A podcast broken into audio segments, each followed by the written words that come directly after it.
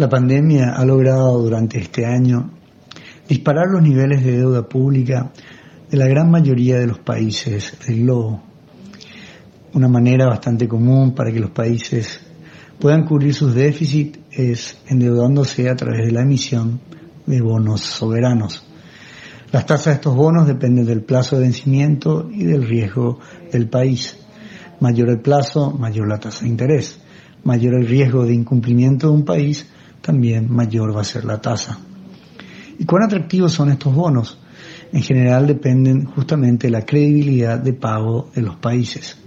Pero en general son activos muy seguros y bastante líquidos, ya que pueden ser intercambiados con mucha facilidad en mercados secundarios.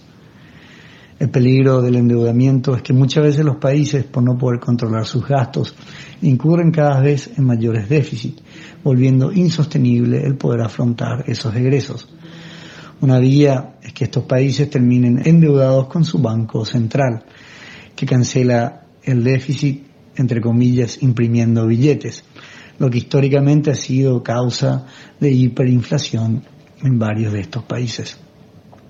Es muy importante por eso como índice de confianza que el PIB pueda crecer más rápido que los niveles de deuda.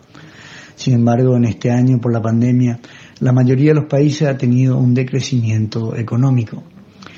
La pandemia ha hecho que los países recurran al endeudamiento para poder enfrentar y mitigar el impacto del virus.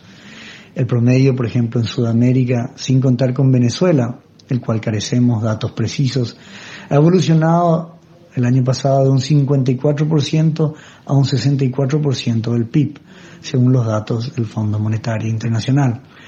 Paraguay, según el Ministerio de Hacienda, cerraría el año con un 34% de deuda sobre el PIB.